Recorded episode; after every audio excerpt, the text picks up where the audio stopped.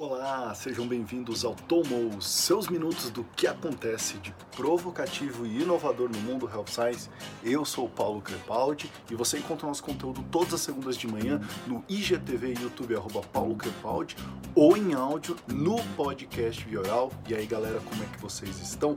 Bom, o que, que eu anotei hoje pra gente falar? Eu queria começar falando dos playoffs da NBA que começam hoje tá super indefinido, eu tô super empolgado é, para ver o que, que vai acontecer. Só tem time grande. Minha torcida vai em especial, obviamente, para o Giannis, que eu acho que é um belo do jogador, mas LeBron no Lakers com Anthony Davis é difícil também, mas tem uma série de times. Mas não são deles que eu vim falar, não. Eu vim falar de um jogador do Portland Trail Blazers que fez um, uma temporada agora nesse retorno, vamos colocar aí nesses últimos oito jogos, assim, sensacional, que é o Damian Lillard, é, que na terça-feira, no dia 11, ele fez 61 pontos num único jogo.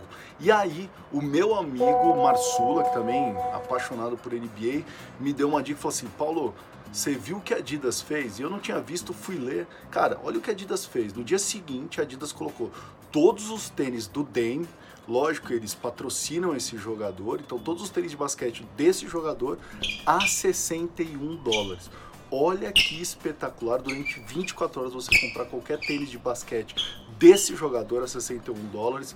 Para quem é fissurado na Liga Americana, no Portland, no Damian Lillard, cara, que bela promoção. Bom, vamos lá. Ah, olha só, gente, eu queria falar para vocês dos é, dispositivos dispositivos médicos, em específicos os, os, wearables, tá? Que tem tomado conta do nosso dia a dia. E aí, olha que interessante, eu estava lendo um dado de uma pesquisa feita pela Global Data que diz o seguinte, que esse mercado foi avaliado em 2019 em 27,9 bilhões de dólares, tá? Olha a expectativa do mercado. Para 2025, eles esperam que esse mercado chegue em mais de 74 bilhões de dólares. Então, um baita mercado gigantesco. Além disso, a Global Data coloca quais são os maiores players desse mercado de devices médicos em wearables, é, que é, obviamente, Medtronic, Abbott, a, vamos lembrar, a, a Omron, a Dexcom, a Philips Healthcare e a Máximo, tá? Lógico, Paulo, as big techs não estão, lógico que elas estão entrando de vez nesse cenário, e aí você tem Apple, o grupo Samsung, a Sony Corporation, Fitbit e a Xiaomi, tá? Então, belo do mercado, é, avançando aí, a gente falou demais de consumerização em healthcare e, e essa é a prova uh, disso tudo.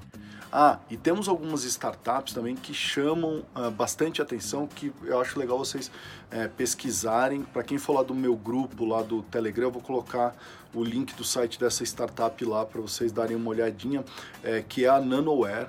A Nanoware quer revolucionar a maneira que a gente faz a medicina de precisão e principalmente o diagnóstico remoto. Tá? Então eles, eles fazem muita vestimenta com vários sensores é, e agora eles estão tentando aprovação no FDA de uma nova vestimenta é, que vai monitorar e possui o machine learning, obviamente. Então, o que, que ela vai monitorar? Então, ela vai captu, capturar e pontuar algoritmicamente a fonocardiografia, a cardiografia de impedância, é, que vai medir, obviamente, o volume sistólico, é, vai também olhar o eletrocardiograma, então você vai ter uma avaliação de eletrocardiogrâmica para ver frequência e variabilidade cardíaca, é, frequência respiratória, sua postura, cara, uma série de coisas, vai juntar tudo isso em machine learning, levar para um aplicativo, assim, uma loucura, vale a pena vocês pesquisarem, ele já possui uma vestimenta aprovada pelo FDA com outros tipos de mensurações, tá?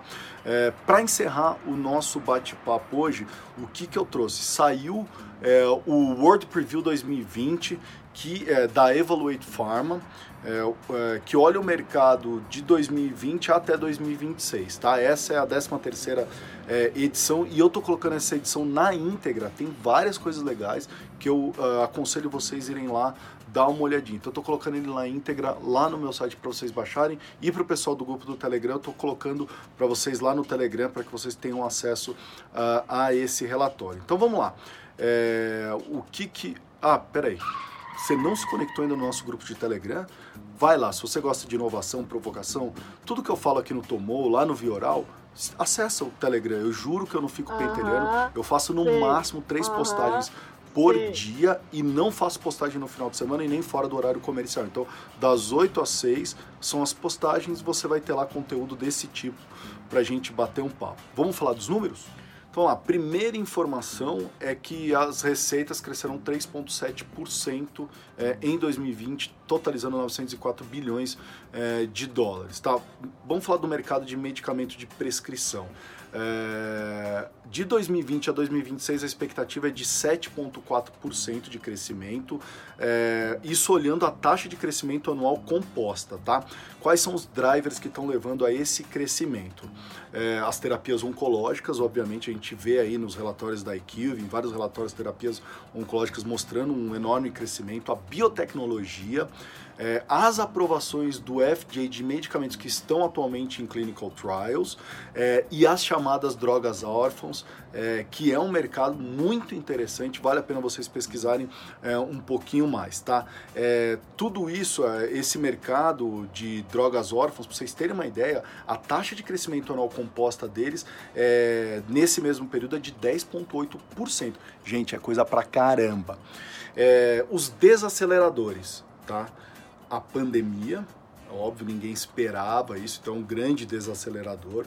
A competição, a entrada dos biosimilares frente aos produtos como é, o Mira, Embrel, Remicade, é, algumas patentes que vão cair nesse período de 2020 a 2026, a redução nos gastos em pesquisa e desenvolvimento que iniciaram lá em 2019 e vão até 2026 e está impactando isso é, agora e pressionando, obviamente, é, as formas por inovação, produtos blockbusters, é, exigindo eficácia nos processos. Então você vai ver muita entrada de inteligência artificial é, nesse jogo. O que mais esse relatório falou?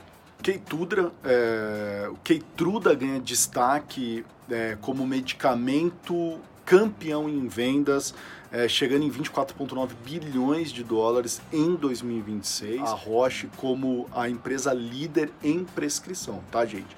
A BMS assume a sétima posição por causa da aquisição da, uh, da Celgene e a AVE assume a quinta posição por causa da aquisição da, uh, da Allergan, tá bom? Qual que é o projeto mais valioso de pipeline segundo esse relatório? É o projeto da Eli Lilly, que é o que eles estão chamando de medicamento 2 em 1, um, é, que é na verdade o princípio ativo, eu a, até anotei aqui, chama é, Tizer, Tizer, Tizer, Tizerfatide, que é um agonista dual para o tratamento da diabetes 2 e obesidade. Então, o mercado vai dar uma pesquisadinha é, para olhar um pouquinho ele, tá?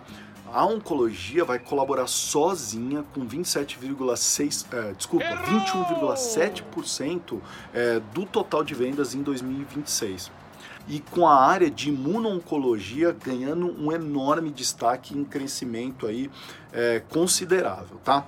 É, tem muito mais coisa no relatório, super interessante, vale a pena vocês darem uma olhada. Lembra, o link lá no meu site na íntegra ou no grupo do Telegram, tô jogando lá para vocês no grupo para vocês terem isso, tá? Para encerrar, quais são os top 20 medicamentos, segundo o relatório, é, de prescrição no mundo em 2026? Então vamos lá, na ordem, tá? Primeiro lugar, Keitruda, segunda, Opdivo, terceiro, Eliquis, Bictarve, eu tive o prazer de trabalhar com o Bictarve aqui no, no Brasil, é, Imbruvica, é, o Ibrance, é, o Tagrisso, Duprixente, é, Tricáfita e o Ozempic, eu acabei de ler aqui, Ozempic também é, é outro, então esse é o top 10. Gente, é isso aí, ficamos por aqui, mandem sugestões, comentários, é, enviem ideias, todas as segundas de manhã.